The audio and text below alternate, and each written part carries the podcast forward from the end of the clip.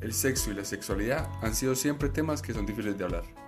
Por eso hemos creado el Laboratorio del Placer, un espacio abierto y sin tabúes para tener esas conversaciones que necesitamos y queremos tener. Bienvenidos a la segunda temporada del Laboratorio del Placer.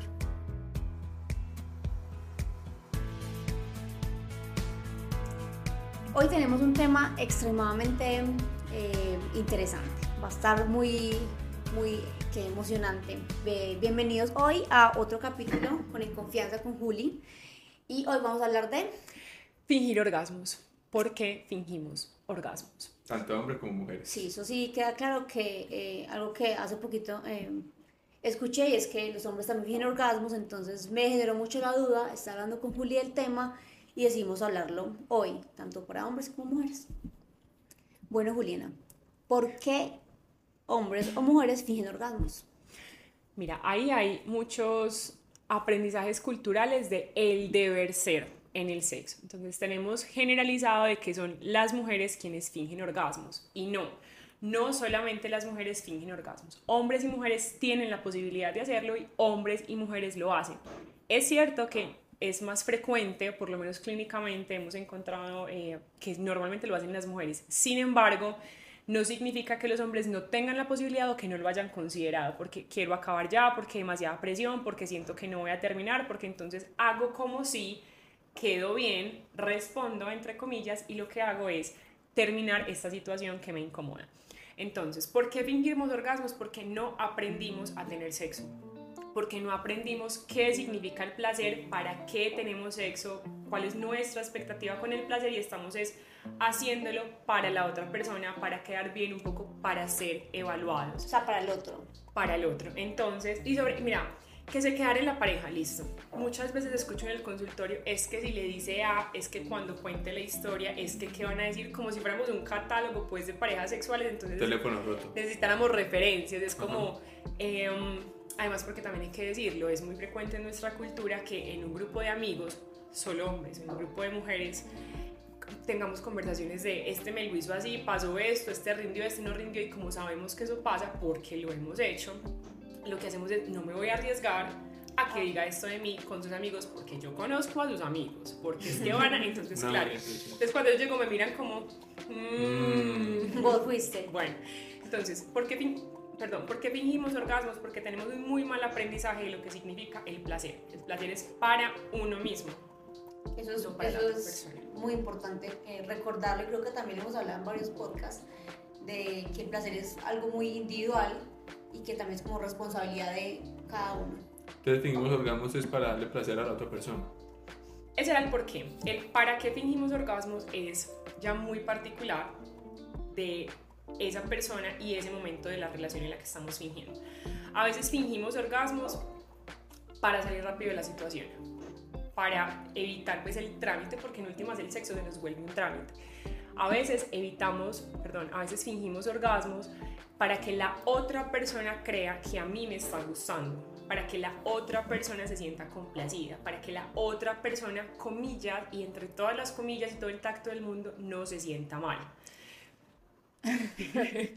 Complejo, sí. Tema sensible porque eh, si yo no tengo un orgasmo, entonces no me lo hizo rico, él se va a seguir esforzando, me va a hacer más duro, eh, tengo que pensar en otra cosa para que no, para no eyacular muy rápido, por ejemplo, y que pueda tener más tiempo para, porque no estamos diciendo como, hey, esto no está rico, yo no la estoy pasando bien, entonces actúo y muchas mujeres me dicen, gimo más duro, sobreactúo los movimientos o hago de cuenta que o lo que sea, como la pareja se entienda que ya, que ya comillas terminó y le estamos enseñando al cuerpo que eso es placer, que así se disfruta y que mi relación de amor y deseo con esa persona se reduce a una mentira.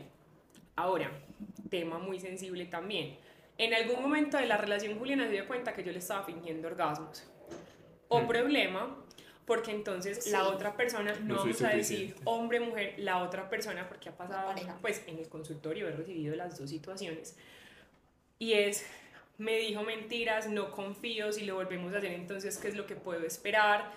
Eh, um, o conmigo no disfruta, pero con otra persona sí, porque en esta cultura automáticamente tiene otra, hay otro, eh, con otra persona sí hay placer y conmigo no. Entonces, uno, generamos un fantasma muy grande, muy agresivo con la autoestima sexual de mi pareja y todavía es cómo reparar. O sea, no es solamente ya no te voy a volver a fingir orgasmos, venga, hagámoslo bien, venga, que sí, disfrutemos los dos, sino, y me parece muy auténtica la situación de cómo confío. Si a mí me han estado diciendo mentiras en la cama, porque no lo vamos a decir de otra manera, es una mentira, ¿cierto? ¿Cómo hago para que sí, primero para querer, querer volver a estar con esa persona, ¿sí? Y segundo, ¿cómo hago para confiar en que ese placer es auténtico? Entonces, miren que no es simplemente como terminé el trámite, se terminó esta relación, y ya no vamos a ir a acostar a dormir, sino una, una serie de cosas que se vuelve una bola de nieve muy difícil de manejar cuando sea muy largo, sea muy corto el tiempo en el que estamos fingiendo hace daño la relación. Entonces, para que dejemos de pensar que fingir orgasmos me facilita las cosas a mí, lo que estamos haciendo es fracturando muy despacito y muy contundente la relación de pareja. Juli, ¿por qué las mujeres o hombres que fingen orgasmos eh, les cuesta tanto decirlo en ese momento? O sea, es por ego de la otra persona, por salvaguardar la relación, porque generalmente llegan, son las razones más frecuentes por que la gente finge orgasmos. Primero, no sabemos decir que no. En la cama, en la plata, en los hijos, en la comida, en las familias, decir no es muy difícil. Porque es como, no, y si me deja de querer, no, y si lo va a buscar a otra parte, no, y si me condiciona, no, y si después me lo saca en cara y me hace esto, entonces me dice no porque me lo tiene sí. cantidad de cosas. Entonces, no es muy difícil de decir. Dos, porque no tenemos claro a mí que me gusta y yo cómo disfruto. Entonces yo, y me disculpan que lo diga así tan criollo, pero yo me tengo que conformar con lo que el otro intente hacerme, pues porque yo tampoco le estoy dando una ruta de cómo hacerlo. No sé explicarle cómo me gusta, así no, ese lado no. Entonces... la otra persona está adivinando y, y, la otra persona cree que está adivinando bien porque tú no te estás quejando, me estás diciendo eso no me gusta, estoy pensando en los servicios y en que mañana hago no sé dónde entonces, claro, pues la otra persona está ahí como ensayo y error y cree que su ensayo está, bien y no es un error. Entonces, si yo no tengo claro cuáles son mis estímulos sexuales efectivos, ¿qué le voy a pedir a mi pareja si la otra persona simplemente está intentando generarme placer con lo que sabe? Y eso no significa, a veces coincide, pero no significa que me vaya a gustar o que coincida con mis expectativas. Entonces, esa es la razón esa es la razón más frecuente, más de peso, pero que menos consciente tenemos. Y es que no sabemos en el sexo qué nos gusta o qué nos gustaría ensayar. Creo que es bastante importante el tema y, y ahí viene mucho conocimiento propio sexual. ¿Cómo, ¿Cómo paso de dejar de fingir a... Ah, bueno, ya lo respondiste por la comunicación, pero también es muy difícil llegar a hablarlo con la otra persona y lo, lo que me está haciendo no me está gustando. Como que... y, suena como y, en ese momento, sí. Como que en ese momento como que, hey, no, espérate un momentico, para y... y pero no sé, ¿por qué no intentamos esto? Eh, pues en vez de fingirlo en ese momento, pues si es porque no me está gustando, pues de pronto buscar soluciones. Mira, eso es negociar. Eso es lo que hay que hacer, es un tire y afloje. Lo que pasa es que muchas personas creen que en el sexo hay una última palabra y que a mí me tienen que decir qué hacer o que yo tengo que mandar. Y si hay una zona de la vida en la que hay que hacer acuerdos, y que todo el tiempo cambian esos acuerdos es en el sexo. Saquémoslo del escenario sexual. Uno como habla supremamente propio de un tema, porque tiene argumentos, porque lo exploró, porque lo revisa varias veces, porque se siente preparado, preparado en ese tema para hablarlo.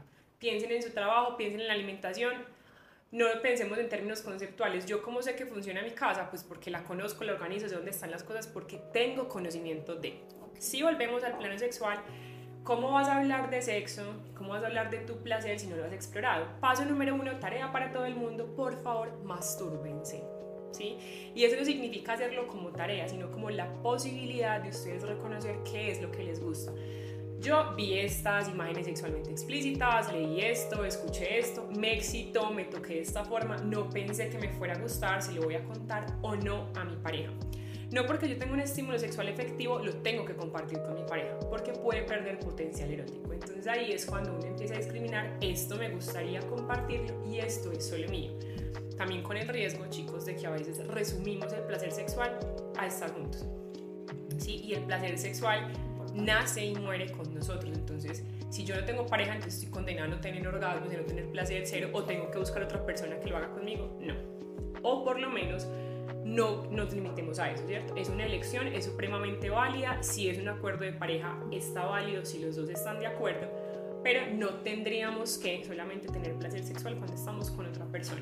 Entonces, para volver al masturbense, súper imponente, el punto es, eh, si ustedes reconocen el cuerpo, lo más importante cuando hablamos de placer es saber que no, no, no y definitivamente no. Si yo sé que a mí me aterra que me toquen las manos, sé que le puedo poner un límite a la otra persona.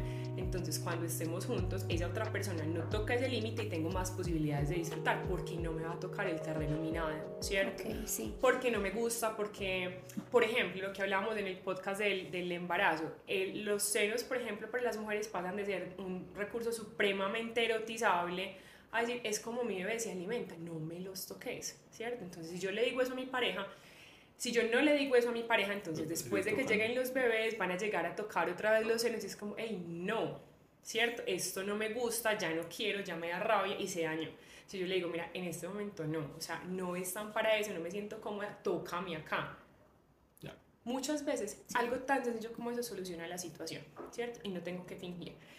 Entonces, exploren sus no, exploren sus sí, incluso porque masturbarse no tendría que ser una tarea solos.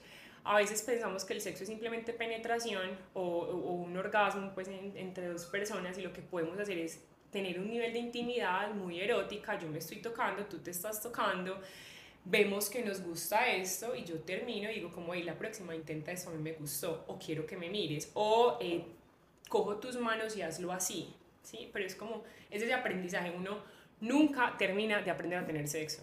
Y creo que eso es muy esperanzador, lejos Sí, de sí. sonar definitivo, es muy esperanzador, pero es eso, sí, es como, ¿cómo dejar de fingir orgasmos? Primero, sepa usted que tiene en su cuerpo, sepa que le gusta, porque si no, el otro, la otra persona va a ir adivinando, pues, al, al chiripazo, Sí, no ¿cierto? a ver cómo Y- tengan muy claros los no, o sea, no, no permitan que una cosa que no les esté generando placer la sigan haciendo porque el cuerpo se atrofia.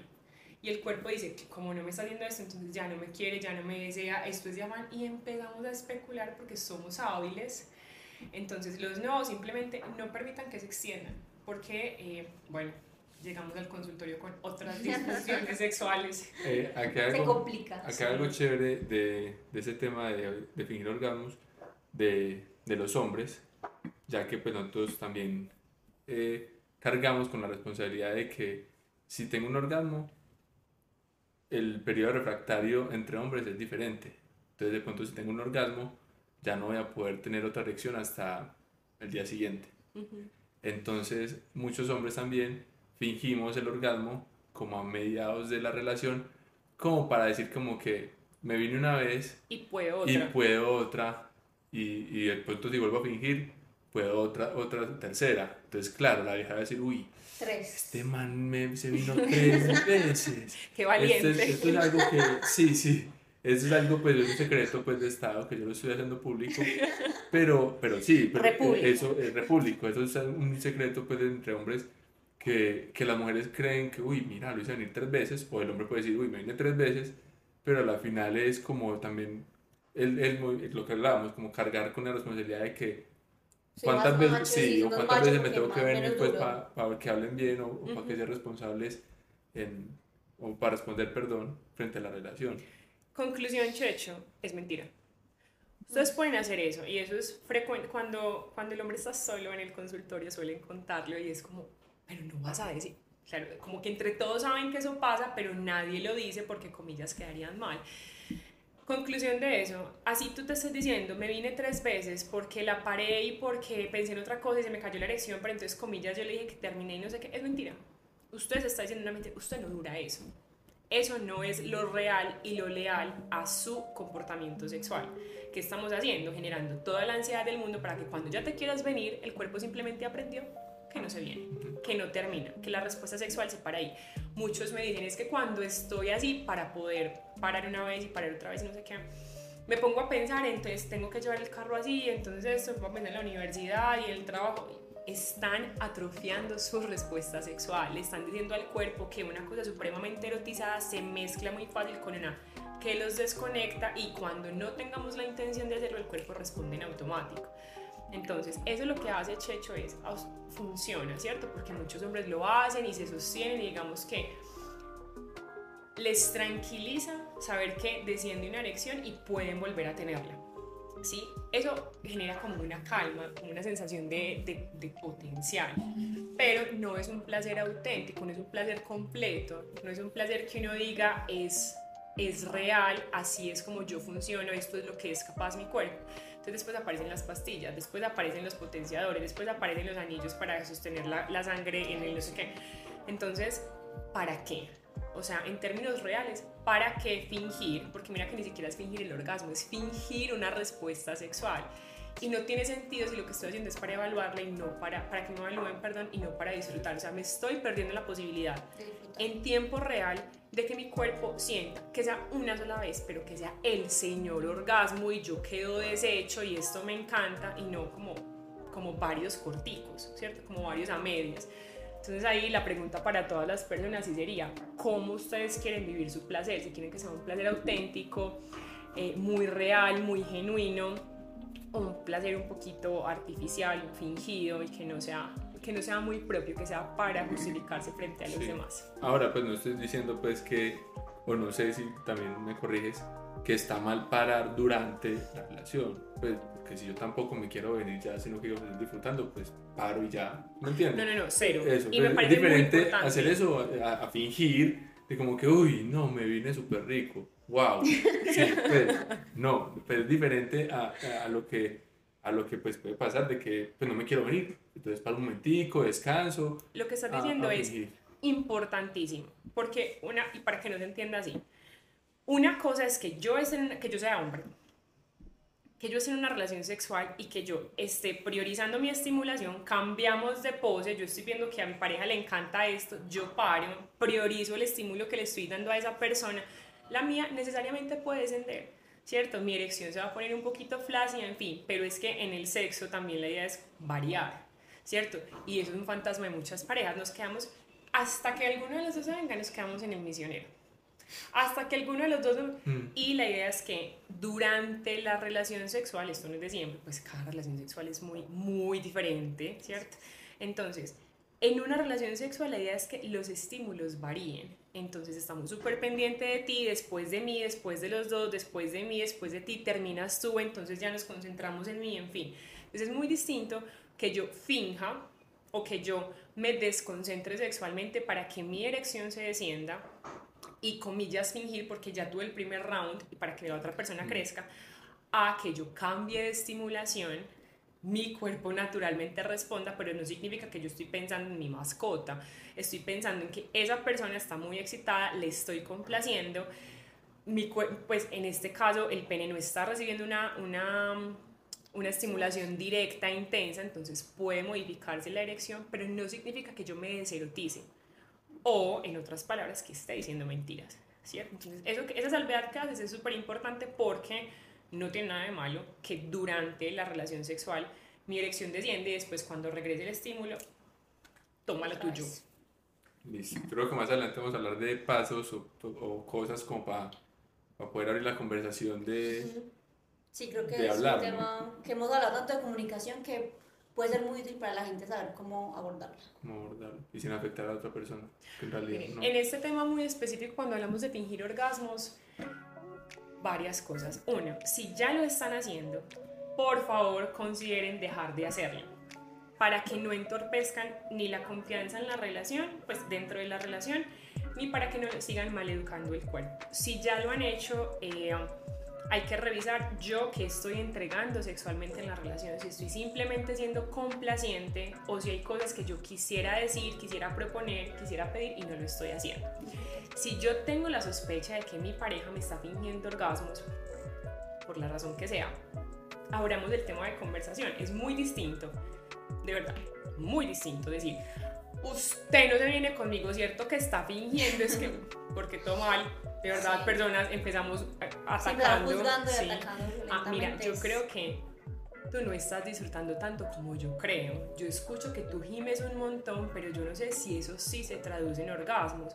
Hay momentos en los que de pronto no estás disfrutando tanto, quieres que hagamos algo distinto y la cosa cambia. Mucho. ¿Cierto? O sea, no vamos a pelear, vamos a conciliar porque además yo creo que nada más frustrante, chicos, a, que, a yo saber que estoy teniendo un sexo con mi pareja que yo disfruto mucho y la otra persona está ahí como, ¿Cuándo terminará? como fingiendo, o sea, es que no hay otra palabra. Entonces, en lugar de descalificar a la otra persona porque creemos y suponemos que está fingiendo orgasmos, preguntemos, ¿está pasando algo para que los orgasmos que has tenido por estos días no se sientan tan intensos como la vez pasada, sientes que estamos haciendo algo que te aburre, que no te gusta, quieres que intentemos otra cosa. A mí me da la impresión de que ese orgasmo fue fingido para que yo no me sintiera mal y para que termináramos pronto. Te estaba doliendo. Había algo que te tenía desconcentrado, desconcentrada. Entonces miren que el tono cambia mucho cuando estamos con la intención de cuidar a la otra persona y no de defender el ego frágil que de pronto podamos tener en términos sexuales. Hay como un par de datos para hablar de sexo. No, y dice muchos puntos como de los porqués. Pues, pues como cuando tú en la comunicación hay muchos factores que puede, puede ser dolor, puede ser eh, que me está pasando algo por estrés, por trabajo, por muchas cosas. Y si hablamos eh, en ese momento, pues se puede generar como un ambiente de confianza mucho más chévere para la relación. Y si no estamos en confianza, no hay sexo rico. O sea, olvídense. Así que Así eh, intenten decirlo de manera que sin victimizar a la otra persona, sin hablarle Sí, sí. pobrecito y pobrecita, está fingiendo, sino de cuidar, cuidar el placer de la otra persona. Si ustedes le hablan así, difícilmente se va a sostener una mentira porque se nota apertura. Pues la idea es que disfruten ambas personas. Eso es súper importante.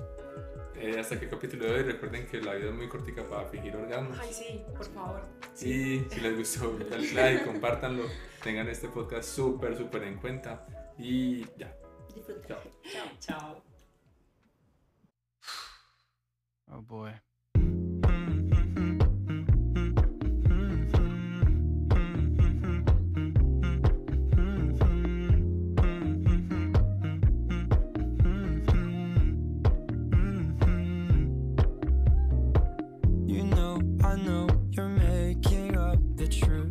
Why can't I go before I lose my cool?